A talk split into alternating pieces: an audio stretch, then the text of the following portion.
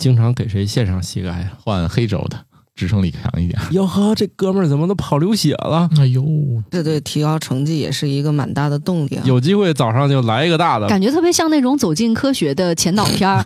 新科学脱口秀，节目里面有几个人是热爱跑步的呀？不爱跑步，勉强算爱跑步。那可能就我最爱跑步了吧？你都能跑半马是吗？计划要去跑一个半马，目前正在恢复训练期，在累积跑量。哦，说这么专业，我几个词差点没听懂。我就是兼职只跑五公里的半只土豆。大家正在收听节目是《新科学脱口秀》，一看就是一个缺乏锻炼的小团队，是不是？嗯，我这个膝盖不太适合跑步了你。经常给谁献上膝盖呀？感觉王大夫的地位不太高的样子。咋回事儿 我？们家都好几块键盘跪坏了。也趁这个你小时候看过《还珠格格》吗？我看过，里面不是有个发明吗嗯，？就跪的容易是吧？我是坚持只跑三公里的白鸟，好精准啊！更多就不行了。我是如果坚持跑步一段时间就会上瘾的巧克力爱巧克力。膝盖完全不行了的王大夫，年纪轻轻咋就这就不行了？这身体啊，你这好好检讨检讨啊！你这赶紧练起来。我现在就是只做一些简单的力量训练，上肢的力量训练，下肢的力量训练。那你用手跑也行啊，也不是说非得用腿啊，哎，对，这次好像还有残疾人去参加今年的天津，一直都可以啊嗯。你这就完全你可以用手跑下来呀。好吧？你老练上肢，那你就就上肢跑呗。我觉得马拉松比赛当中一般会有一些尴尬的场面出现，比如第一种呢，就是这个男的跑着跑着胸前开始流血啊、是哦见过这样的照片儿。啊，就磨，啊。你要是跑这个四十公里呢，而且这个衣服又不太紧身儿，还容易摩擦啊，建议带个乳贴是吧？嗯，对它，那个一般情况下是那个织物的纤维太新了，是不是摩擦的，然后磨破了？现在有些赛事要求必须穿那个他发那件衣服，它里边有那个芯片是吧？不是芯片，芯片在号码哦，布里。号码牌里啊，芯片，嗯，这个不知道，因为我常年只参加五公里的，五公里的不配有芯片，不知道芯片藏在哪儿。芯片在号码布里。铁人三项它那个芯片是很具体的，它是绑在你的脚踝上的，你一路在带着一个小脚链咔嚓咔嚓在在那弄。它那个是通过你泡水那一瞬间开始计时哦，啊。还挺有意思的。那个应该像跑步的，应该是通过某一个起点之后才开始计时。那那个上面就是有一个射频的那个接收器，我猜它就是个 ETC 吧。对 RFID，应该就是这玩意儿。第一种呢，就是跑着跑着，哟呵，这哥们儿怎么都跑流血了？如果你是这种的话，首先你这个衣服呃必须是主办方那种，你又跟他还没有经过一次磨合的话，建议加点儿保护措施啊，嗯，不要跑的这个鲜血直流。呃，第二种呢，就是反正我听说啊，呃，世界上这个最早在前几次参加马拉松的时候，就是吃了很多从本国带去的奶酪。哎呦，奶酪吃完之后，那个翻江倒海啊！哥们儿觉得自己本国的食物一定能助一臂之力。问题是，哥们儿你可是乘船去的呀，你带这玩意儿又没冰箱，你去你干啥呢？吃完之后，可能是不是想用一些气味的方式阻止其他人超过自己？对，然后利用后坐力给自己送过去是吧？但 是但是最后没成。哎，哥们儿虽然从小就是跑步天赋极好。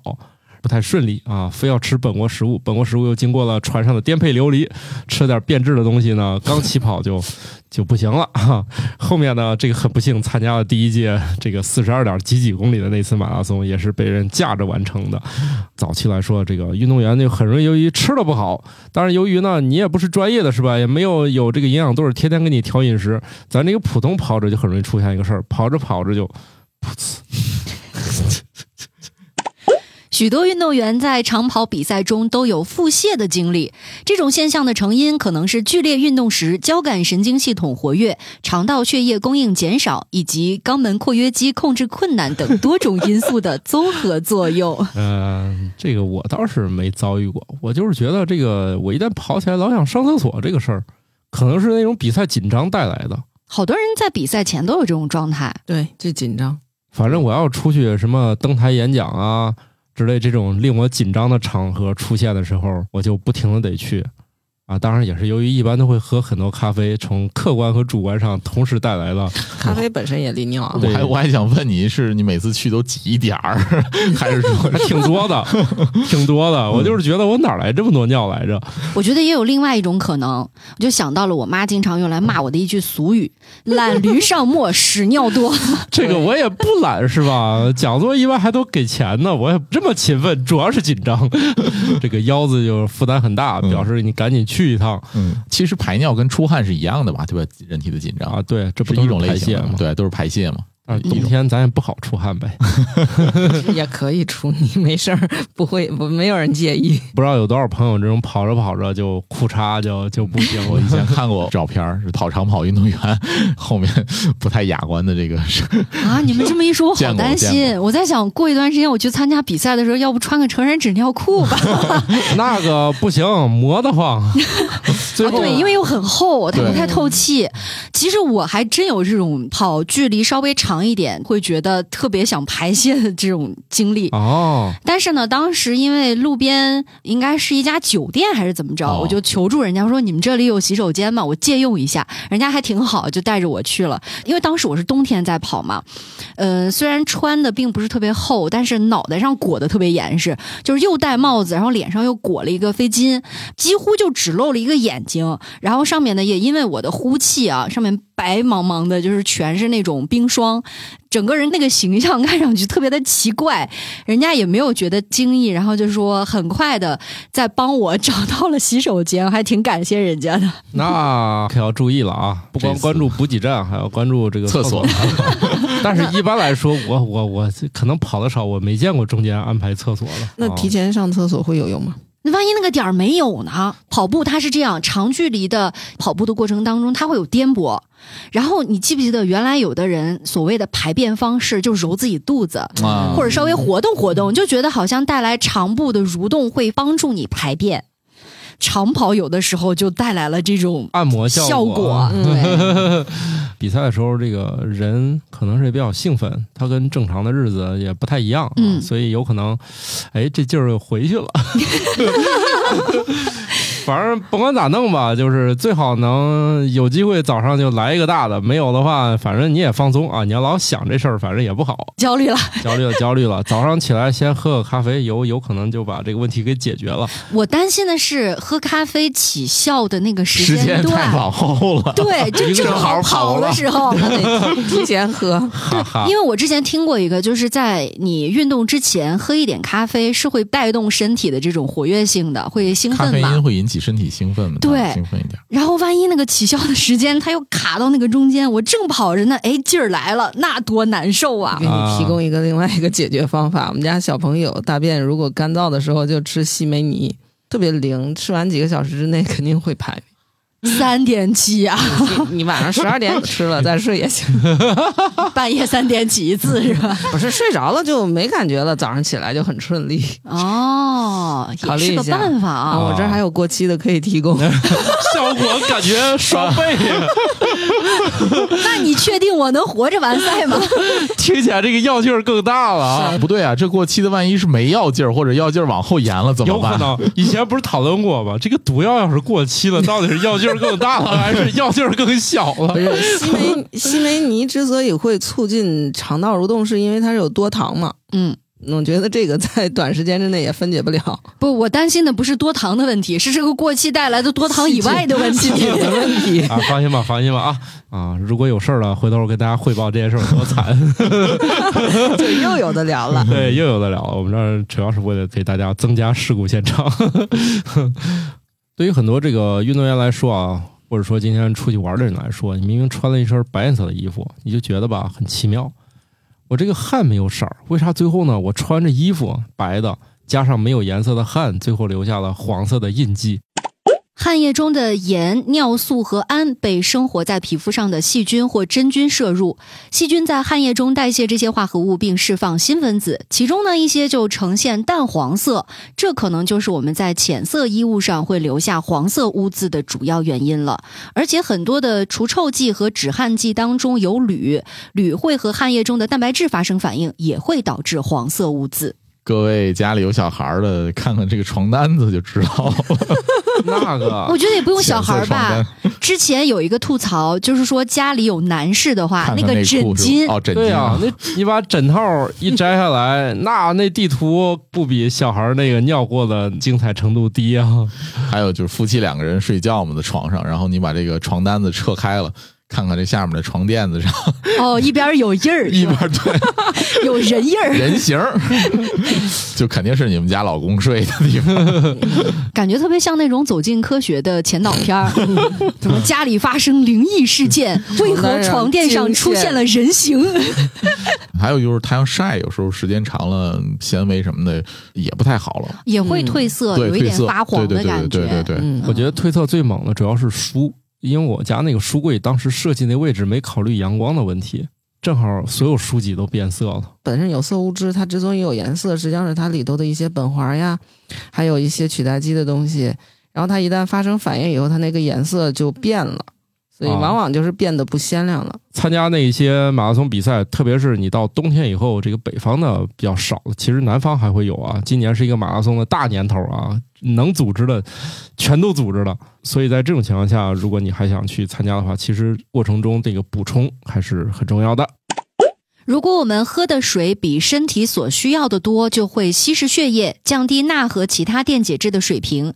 当电解质被稀释，肾脏不能保持正常的平衡时，就会恶心、思维混乱、头痛、疲劳和其他症状。在极端的情况下，过多的水可能是致命的。而在你感觉口渴的时候，身体早就已经处于脱水的早期阶段了。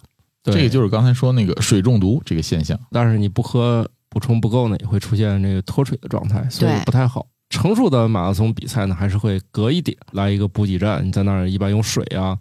能量饮料啊，或者一些吃的，对，这次天津马拉松，我看主打就是一个吃饱吃好。现在好像这已经是很多城市举办马拉松的一个现象了。对，就是补给那个比较丰富。嗯，这次我看赞助商就是有那个第一次开始有那个电解质饮料了，也不是第一次有，是这个品牌比较，还比较贵啊。主要是这边有厂。其实对，其实大家能见到的主要就是两家啊，咱也直接说，一家是加德乐，一家就是宝矿力，这两家就属于大家比较喜欢的。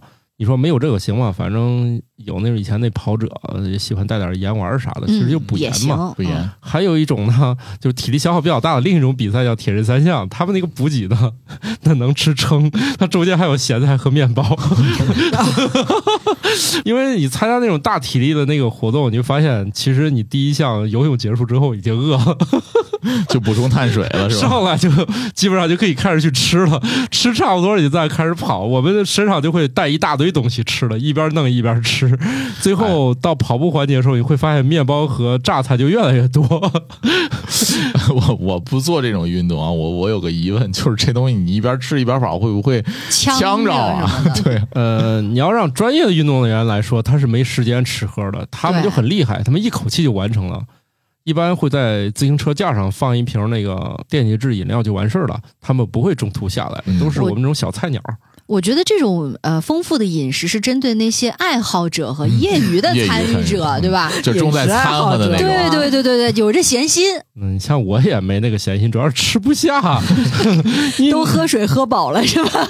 对，其实遇到那种赞助商多的那种比赛就比较幸福。你像那种电解质饮料是不限量供应的，你可以站那儿一直喝，喝饱为止。当然是谁有心情喝那，一般都会给你一杯水，一杯电解质饮料，一般都是喝好再往前下一步。而且你真的不能喝太多，喝太多是特别影响接下来的比赛段的表现的。对，来回逛荡。但听说也有那种比较惨的比赛，运动员跑到前面的时候都是喝人家的二手水、三手水、四手水，到后面没有水了，于于是他们就从地上捡一瓶开始喝。啊，反正我听说最近有一个国外的马拉松比赛，就是没有准备好后面的，补给哈，就是有可能是不是就那种一拍脑袋平均分配了，前面并不想喝有很多，后面想喝没有了，于是。大家那个水又是那种，其实应该倒到杯子里面去分配。他们虽然运来的时候是瓶儿，但是可能一开始没有准备好那么多纸杯，所以只好整瓶提供了。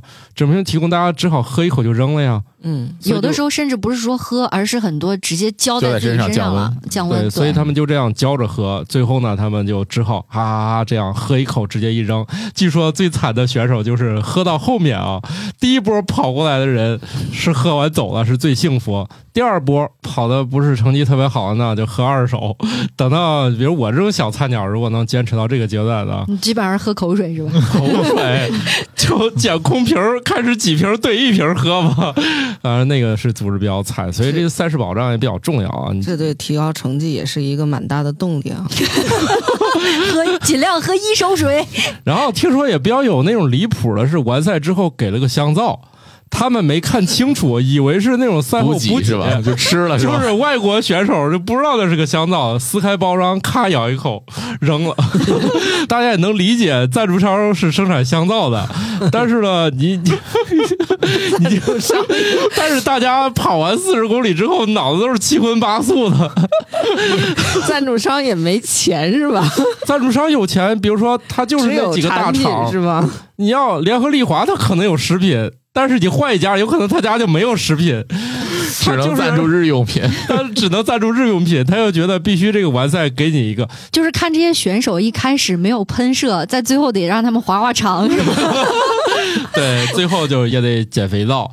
啊、所以就是你要是遇见那个准备不太对劲儿的、不太成熟的城市举办马拉松，就会有各种搞笑的事情发生。我觉得你又暗戳戳的又黑了哪儿？这个都是这些年离谱的马拉松吧？国内国外都会出现，可不一定是中国，而且这个离谱的事情年年都会有，因为赛事太多了，你总能这么多人参与，总会发生点奇妙的事情。所以我就是为啥觉得这个铁人三项比较有意思，就是它一般保障都给的很多，但选手很少。他一般选手也就是两千人就大不了啊，就不用奋力的提高成绩去抢一手水了是吧？对，还有一手榨菜吃，对，到最后那个榨菜面包都堆成垛儿，你也要愿意吃就吃饱再走。呃，两千人的补给也没有那么多，而且大家都知道，那个不用吃太饱，我们那个交的钱最后有一顿大餐，就吃完之后，不是吃完就跑完之后，给瓶水拿着水喝一喝，坐摆渡车回去，基本上那个那边的就开餐了，中外两种饮食你们就自己就吃就行了。那种费用高、参赛人少、赞助商多的比赛，就一般都比较幸福。嗯可不？嘛！你想想你的这些前置条件，我那个报名费就快一千块钱了，凡尔赛，给吃两顿饭怎么了？哎，其实我觉得相比于刚才我们提到这种水中毒的情况，可能更多的人面对的是一天的水摄入量不够的情况吧。嗯不是还有很多杯子上面都提示注意要喝满八杯水什么的啊，你自己那个杯子不就写着？多喝热水。那你的眼睛一直盯着屏幕，哪有功夫看这个提示啊？就是一种自勉嘛。对，一种自我安慰吧。现在有那种，就是为了防止电动车自燃，你可以买一个小型的那个灭火器消防装置，嗯，你可以买一个装自己头上，在家里，哎，一会儿半个小时不喝水，啪，补水，你不会定个闹钟吗？没事现在啊 你咋你咋有这么又简单又便宜的方式？现在这个智能手表上其实都有这个功能，就是你到一定的时间，你可以设定让你提醒你站起来走动一下，然后是喝点水或者是什么的，这些功能你可以设定上。哦，嗯，这都是是无用的功能这。个东西提醒完，你依旧会坐在那儿不动的呀。那对啊个直接把水给到你身上了，就跟那闹铃能叫我起床似的，你这没用啊！起床的无效，还能提醒我喝水。而且我觉得现在饮料通常都不太健康。说到智能这个事儿，我记得我以前同事还有一个智能水杯，就是它那个水杯上面有一个电池有屏幕的，嗯，到一定时间它会水杯会震动，上面有个震动器。哦，我有过那样一个水杯，是朋友送我的，然后它上面还有很可爱的那种花朵的图标。每天如果说你喝满了所谓规定的这个水，那个花朵的图标就会显示完全。那个上面它有一个水位传感器，能够检测你水杯内的水还有多少，然后你喝过多少，它那个会记录下来。嗯你可以设定在每天喝多少杯嘛，嗯，然后屏幕上也会提醒你当前的这个水里面的水现在水的温度是多少，然后你喝了多少杯了。我一直都感慨，就是由于第三次工业革命之后，大家大量的精力都用来做无用的事情，对，然后智能水杯厂商就倒闭了嘛。嗯，然后他要不倒闭，还好吧？好歹还是实业。你想想，我们的日常工作干什么？对着电脑做 PPT。你说要不是我们生产效率提高，能容忍这么多人坐在办公室里面做这些今天做完明天就不要的东西吗？你们的时间是不是都用来开会了？感觉你在说我开会、开会做 PPT，做 PPT 做啊啊、然后第二天就没有用了。啊，对啊，这肯定是这今天好不容易把那个代码写完了，明天老板说需求变了。嗯，我们这个运动现在既用胳膊又用腿儿的比赛，那大家有想过吗？对于我们的生活来说，你是没了腿儿好，还是没了胳膊好？没了腿，不是你怎么就掉他坑里了呢？当然都都得在才是好的呀。不主要是因为我现在膝盖，哎，就是我在想，我这个老了以后，我这膝盖要不要换成人工的，就有这个需求，所以我在想，那就没腿就算了。没有腿就算了，以赛博后王大夫，嗯以后你就躺在一个椅子上玩电脑、玩手机这、不是椅子，这个躺电动缸里电动轮椅 电动轮椅。你这还不够彻底，缸中之脑得了呗。也行啊，胳膊还在，嗯从你脑壳里抽几个细胞出来，就连上电极就可以了。嗯，对，每天就各种嗨，是吧？嗯，蹦蹦极也能蹦了，对，滑翔机也能滑了。对，但其实对于这个生物界来说呢，我们用胳膊用腿儿哪个更重要呢？其实还是可以讨论一下的。胳膊还是腿更重要，取决于物种和环境。对于我们人类来说，可能腿比手臂更重要，因为我们是双足行走的生物。对于鸟类，尤其是飞行鸟类，翅膀实际上是改良过的手臂，比腿更重要。嗯那现在问题来了，你们觉得霸王龙的腿和胳膊哪个重要呢？我觉得它嘴更重要。但是现在也证明了，你这个霸王龙那两个小爪子很重要呢。干啥用？保持平衡吗？打架的时候还得稍微呼扇两下。另外呢，它那个小手好像跟那个找对象也有点关系。就任何一个动物，它那个东西呢，这些长出来还是有点用的。啊，怎么比个心？比个心啊，牵小手，就是对吧？你牵得到吗？反正它长出来，它多少得有点用吧啊，要不就彻底不要了。在自然界当中，长得千奇百怪的样式，有长人形的、狗形的、猪形的，还有蜘蛛型的 啊，就这一类形状这些玩意儿，哪个是演化的尽头呢？你觉得哪个动物到最后全世界如果进化有一个方向，大家都会长成什么东西呢？我怎么记得是树呢？你都是个人了，不是，就是树挪死，人挪活，你这俩玩意儿的，你你你长成树了，你咋挪？呃不不需要挪。以后这啊，对你已经长椅子上 他反正也不想要腿了。哦，原来如此，咱就别回到植物上了，行吗？你你你你猜猜，你觉得就这个动物啊，反正就这类吧，你就这会动弹的啊，能主动行动，咱就别说退化成细菌啊，乱七八糟的，咱就说这玩意儿还能走、能爬、能飞，你觉得长成啥样是进化的终极形态？就像蚯蚓那样长条的，然后剁十二份还能踢球是吗？不是十一个就够了吗？那不行，那那那太低等了，咱说再稍微高级一点儿。想不出来，我来揭示一个答案吧。如果有的选，全世界进化的最终方向是螃蟹。横着走啊！哎，这个螃蟹就是在过去找到了它非常多次这个形态，一会儿进化没了，一会儿进化出来。就是说，螃蟹这个玩意儿以及它的那个旁枝就长成这个样式了，反复我们证明至少能找到五回，它来回这样折腾。它像一个存档点，对，螃蟹就是一种模块化的生物，它每一个关节都是那样式儿的。螃蟹是一种就是好拆卸嘛？你的意思是说？对对对对，反正你要有蟹，卸对，你要有蟹拔件儿，有蟹拔件儿的话，啊，哎，有蟹拔件儿主要是吃的太慢了，是吧？以现在高铁的速度，从上海过来，一共就吃两只就下车，看来你吃过。我可受不了那玩意儿。哎，你要这么说啊，我好像记得看过一个帝王蟹进化的时候的说明，它其实帝王蟹不是螃蟹嘛，对吧？它只有六只爪，嗯，然后它后面还有一些退化的东西，好像它在进化中会经历螃蟹这个阶段，对呀、在不停的这个左右摇摆。然后问题来了，人最后能进化成螃蟹吗？不是，它只是指的是那一类的动物，甲壳类动物它就像一个坑一样，它在这边晃悠晃悠会掉到这个坑里，它再晃悠一次还是掉到这个坑里，就是说这个坑是一个稳态。但是理论上，但是你人是另外一个坑，对那因为那个螃蟹毕竟是甲壳类动物，它它实际上你可以理解为是外骨骼嘛。是，所以人就缺乏这种模块化的组装的方式。那也不知道啊。哎，那我觉得快了，因为刚才王大夫提到一个词是外骨骼，嗯现在不是很多的厂家也在开发这种外骨骼嘛，对吧？嗯，到时候人想达到像螃蟹这样多长几条腿的程度的话，就是把那个外骨骼架上，所以腿就多了。等我们用外骨骼了，可能最适合的形态就是螃蟹态。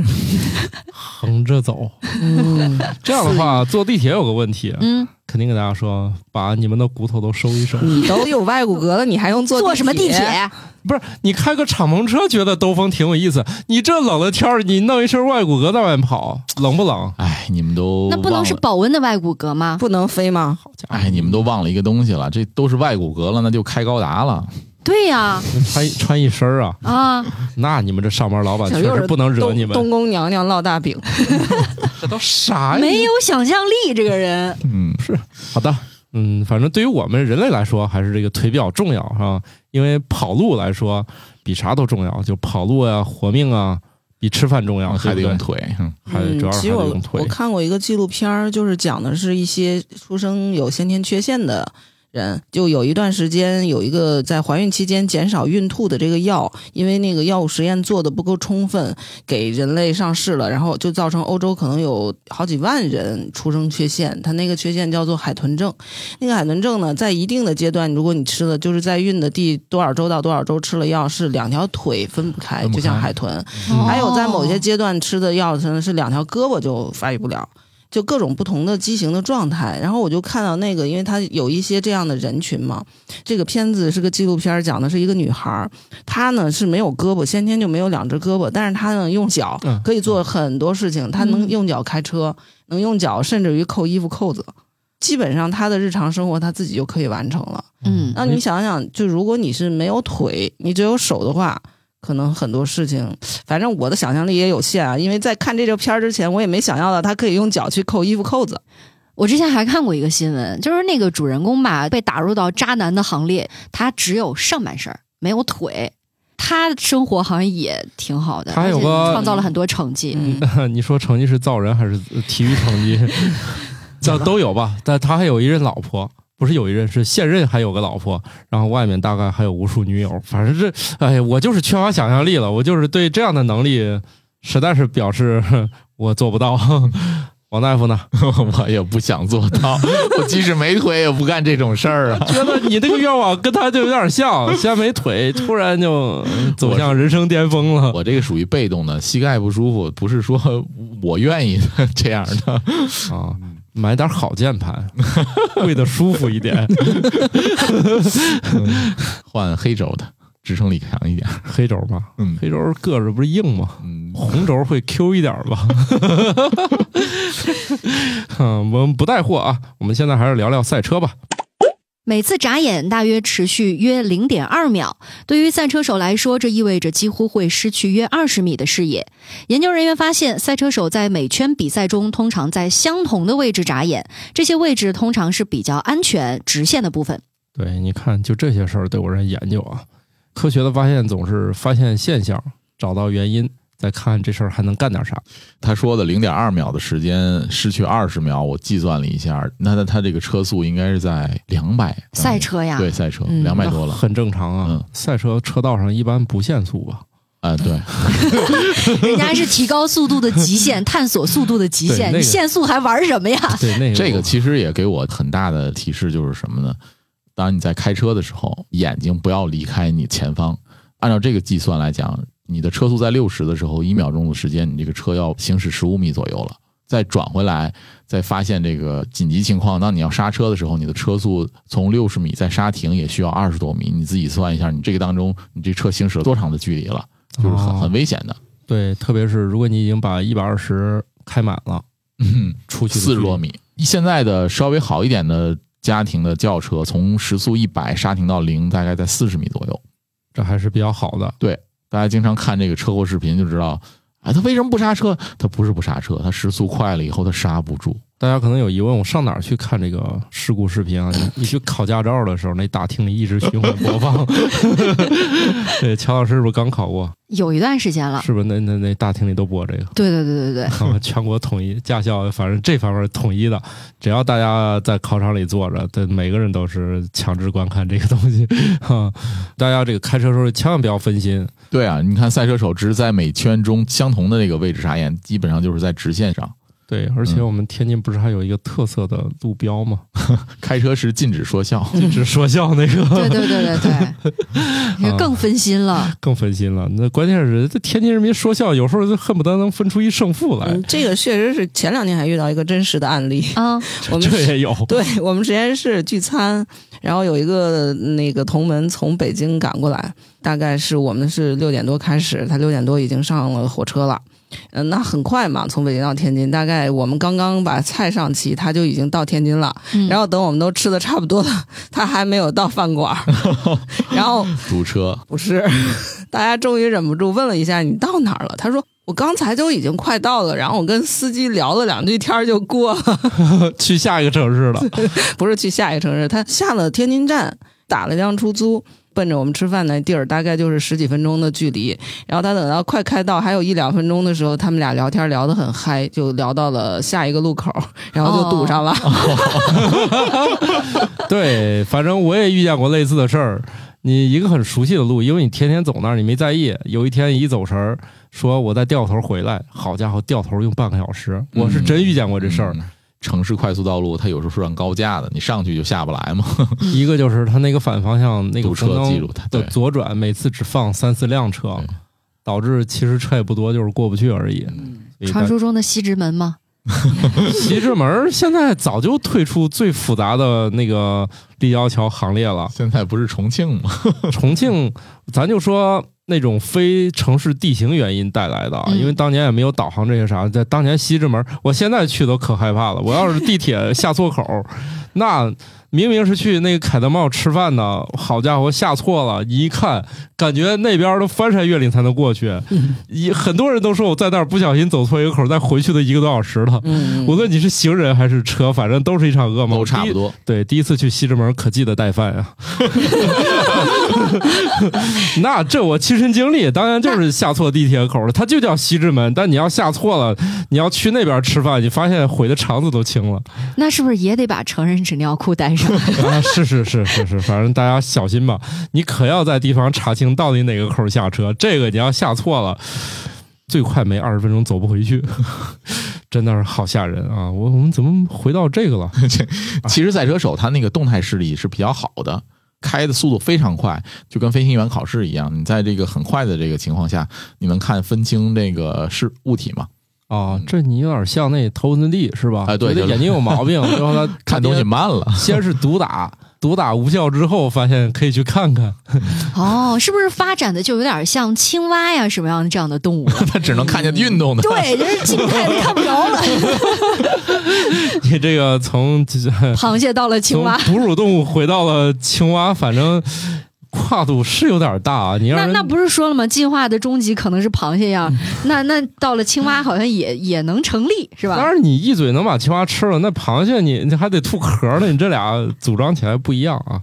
这还是一个安全须知，开车的时候呢就不要玩。前段我也确实开了一辆带那个 HUD 的，我确实觉得这是人类的真的是一个牛逼的发明。他把啥事儿都写在屏幕上了，体验很好。不是把啥事儿都写屏幕上，你不就得看屏幕吗？平视前方就行了嗯，怎么转弯啊？告诉你现在限速，他们那个宝马那个园区限速是二十，我刚一脚油门，它就开始狂闪，意思是超速了。心说，我开个拖拉机都不至于每小时二十公里，开的可憋屈了，在那个园区里。反正他那个抬头显还挺好的，就是加装一个那个吧，还是挺贵的。好，那我们就是行车注意安全啊！但是你说这个赛车之后完事儿呢，特别是这运动一结束，十有八九大家都准备去吃饭了哈。前一段我在写这个小知识的时候，我突然发现外国人有一个神奇的事儿，反正我从来没有想过。你们有想过那个易拉罐那个环儿拉下来之后，有的人是还没开始喝，先把那个环儿扔里面了。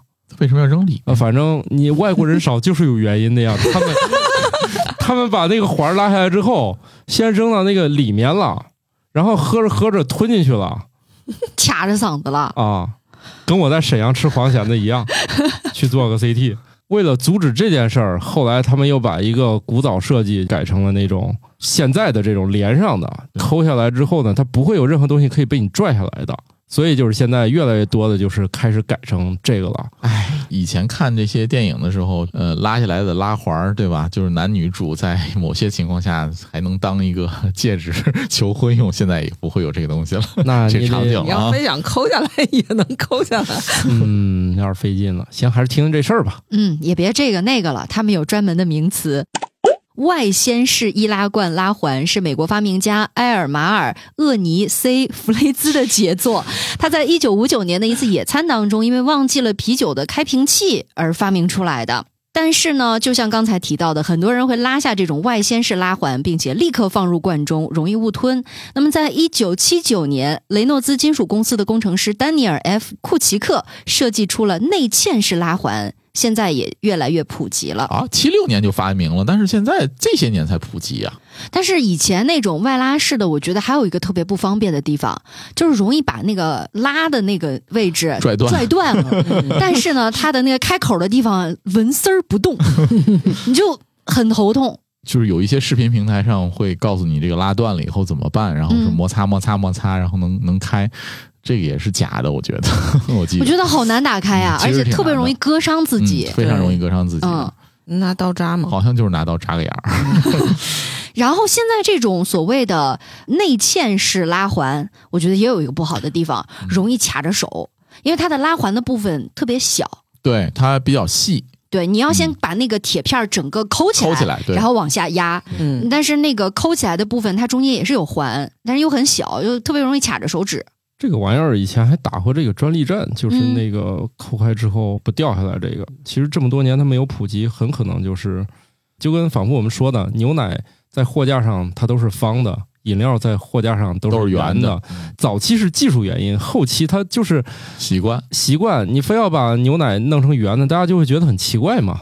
其实也有圆的圆瓶装，有圆的呀，特别是现在喜欢做那种形状，它其实方不方、圆不圆的那种利乐装嘛。嗯所以就是说，它很可能后期也是由于它得有一些机缘，它才会去做这个事儿，否则你就改它干嘛？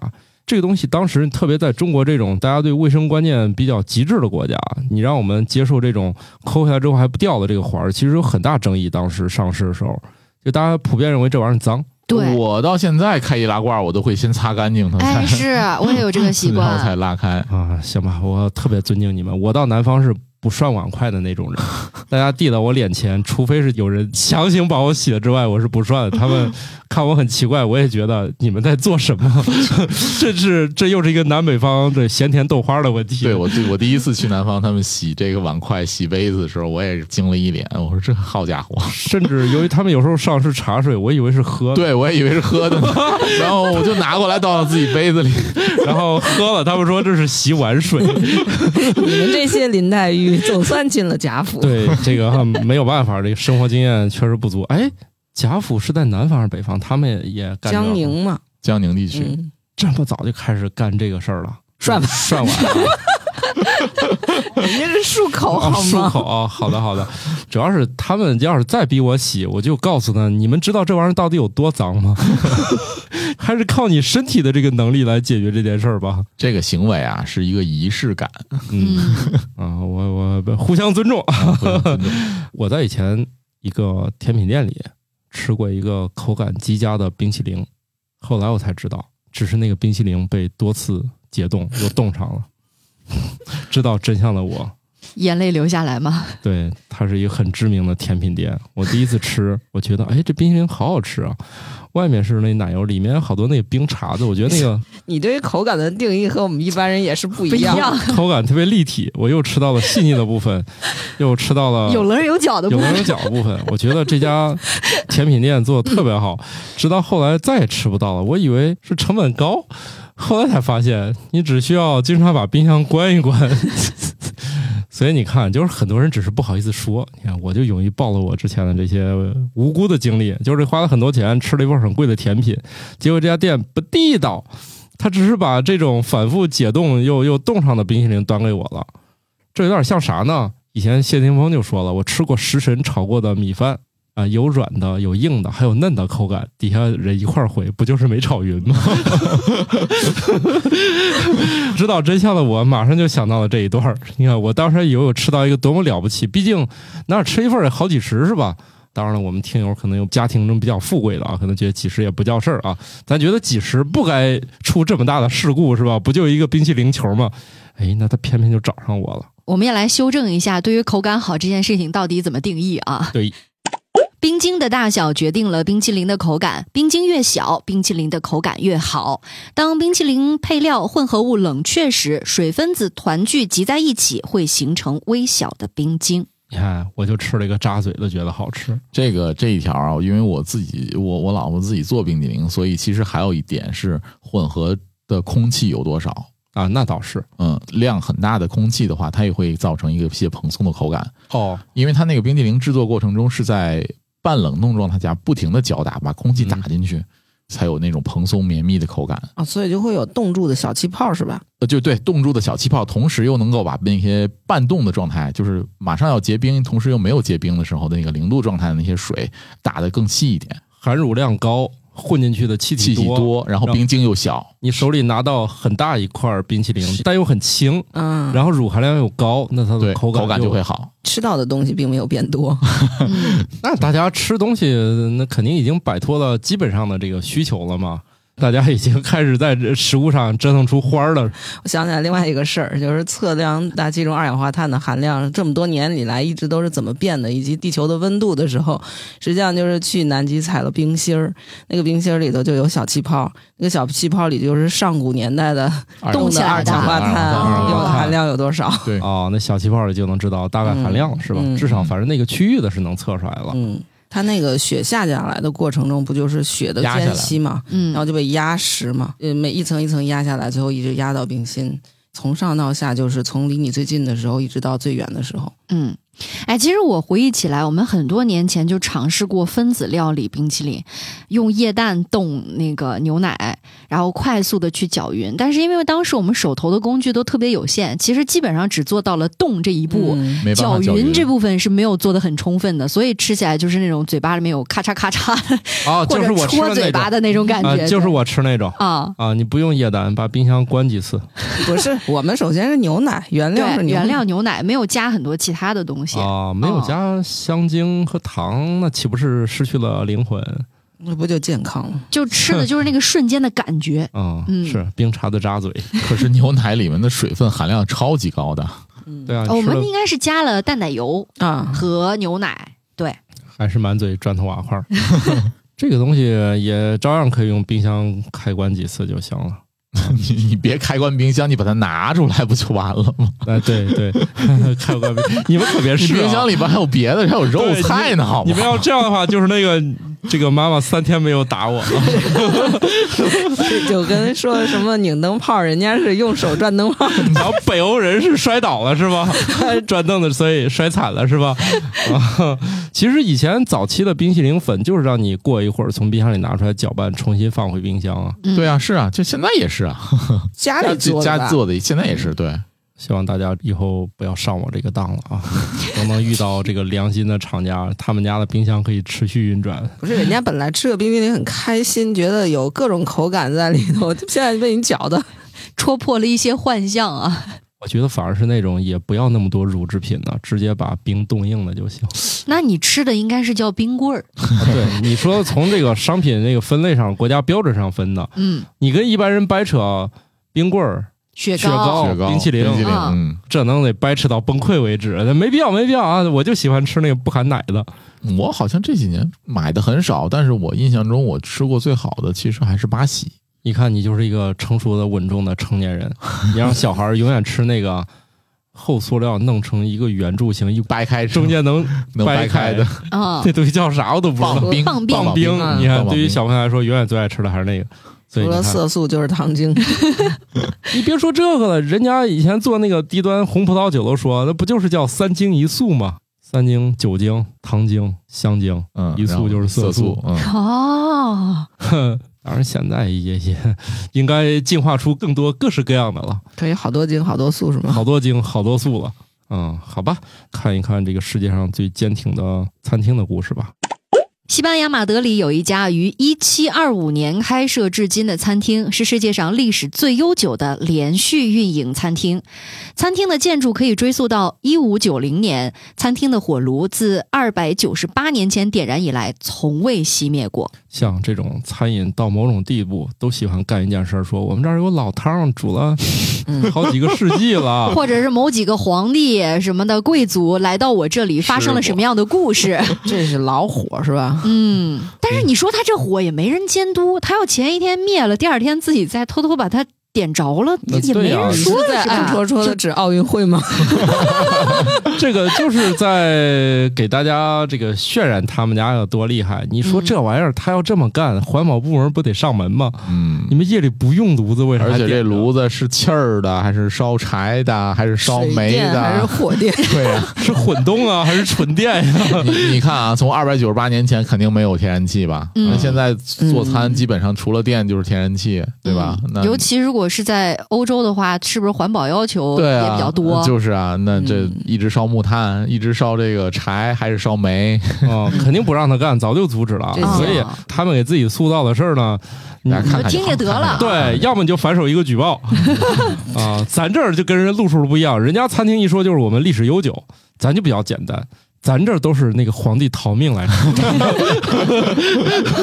是吧？咱这你看那个小吃啊，基本上都是那几任皇帝啊，一弄就是，反正也不知道为啥，那时候皇帝老被打的落魄，非得上他家吃个这个。我小时候啊，听这个珍珠翡翠白玉汤的时候，我就想，会不会有家餐馆专门做珍珠翡翠白玉汤？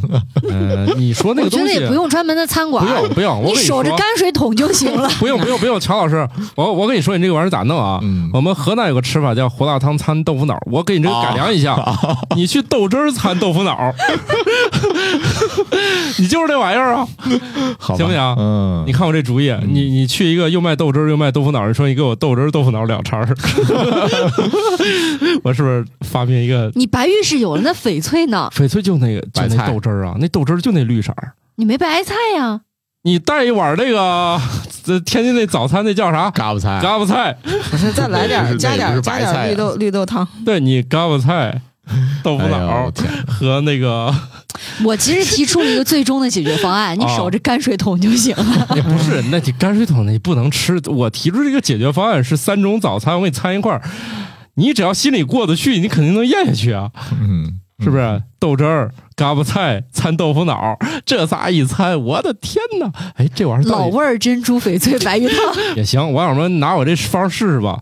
非要腹泻药，至于不至于腹泻呀腹泻，只是说这个口味口感你能不能接受而已。你今天应该吃的是抗抑郁吧？这跟腹泻有啥关系啊？这三样咋混一起吃了不会拉肚子？但是容易哕。那倒是，那倒是。但是你去吃点好吃的豆汁儿啊，我觉得北京那家隐三豆汁儿就很好。你这个定语就很奇怪，好吃的跟豆汁儿有关系吗？对，有关系吗？我每次去我们台我固定北京过夜的女网友家，她第二天早上她都带我吃那一层豆汁儿，我不理解我也不理解。可好吃了，真的。再来一那个烧饼啊，豆汁儿。焦圈儿，啊，焦圈儿，哎，可好吃了。那个，你们要是没有吃过好吃的，就别在这说这个玩意儿不好。你们可能过去吃过那些是真难吃。嗯，好吧，我承认，其实就是有些东西确实是没有因为没有吃到好吃的嘛，需要一次点亮它的机会，嗯就跟我第一次吃榴莲一样。我说为啥地球有人吃这个玩意儿？后来去一次昆明，又吃一回，心说，嗯，我以前吃那个东西是啥？不是你们这话题到底怎么跑到这儿来？第一家餐厅。那你们吃过那种比较古老的饭店，有没有什么印象呢？我觉得啊，在天津这个地方，它能开三四十年的店，我觉得就还能接受了。但是，好像我印象中也没有看到开的特别久的。比如说我在北京吃过北京第一家私人开的饭店，那其实就改革开放以后，其实很多年了嗯，啊，就在一个拐弯抹角抹角拐弯吧，它还是保持一个比较古朴的样子。哎，还有就像这条新闻里面说的，这么多年它的口味会变吗？因为你你当然会变厨子肯定会变了，对不对当然会变了。你口味肯定是要变的，菜单肯定是要变的。对我举个例子，就当一个小吃来说，你像我是一个郑州人，我每次回郑州都要吃个烩面。这个烩面呢，其实就分两种，它还真有一家老味儿烩面，那一直都没变过的口味。那真的，你每次吃都觉得，为啥当小时候吃的烩面也觉得挺好吃，为啥现在吃这么难吃了？还真有一家一直就是它就不变，我一直就这么做，你们也别问我。还有那些老店，那味道跟都是现代的，就是跟着人们口味一直口味在会变的啊。但是就有一家，你啥时候去吃都觉得这当年吃的烩面也太难吃了吧那？你怎么知道它没变呢？你只知道它不好吃。嗯，确实一吃就觉得小时候那感觉回来了，就是那个味儿。我最近一次还真吃到一家传说中是百年老店的餐厅的菜，说是他们家应该是曾祖那一代，清光绪年间就给当地的巡抚做菜，就是人巡抚家里的行政总厨，就这意思吧。嗯，但是呢，我觉得也就那样。是这个，我觉得啊，就是像这种老百年老店，除了人们的口味变了，还有一个问题是食材变了，嗯，食材的这个味道可能会有一些变化，调料的问题。对你去翻那个之前我们国家层面吧，组织编写过那种标准菜谱，就是这个嗯菜它应该用什么。嗯啊，我们其实是定过的，比如说我们鱼香肉丝里应该用什么，嗯其实这些菜我们都有一个国家标准在。哦，曾经看那个情景喜剧《炊事班的故事》，他们要考那个国家级的厨师证儿，就会有一个非常重要的环节叫背菜谱，哎，是就很关键。对，嗯，现在大家可以在 B 站去找到啊，就是有人是去把那种以前颁布过的那种国家标准，而且你去看那个编写者啊，都是后来的各路大神，就他们都参与了比较早期的那种定菜谱的一个事儿啊。但是现在很多那个做法其实是实现不了了，比如说过去的鸡腿肉跟现在的鸡腿肉不一样了，过去那个宫保鸡丁其实是用的是鸡胸脯肉。对，现在用鸡腿，现在呢，由于这个鸡的那个质地变了，就只能换成鸡腿肉了。等于说，确实是王大夫说的那个，嗯，那个变了，原料变了，食材变了你。没有办法，你总不能你从养鸡开始吧？不就做一道宫保鸡丁吗？没必要啊。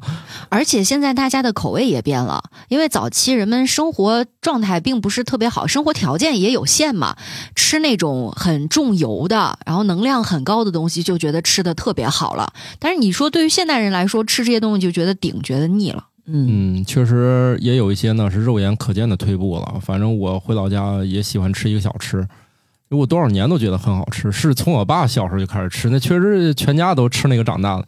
结果他现在就是不认真了。可能换人了，换厨子了。家族经营了一代又一代，因为是当地名小吃，他不会换人，永远都是那帮人干，他也不加盟，都是直营。结果就是，哎呀，进去所有东西你都吃出一个字儿，偷工减料。质量家里出了败家子儿啦！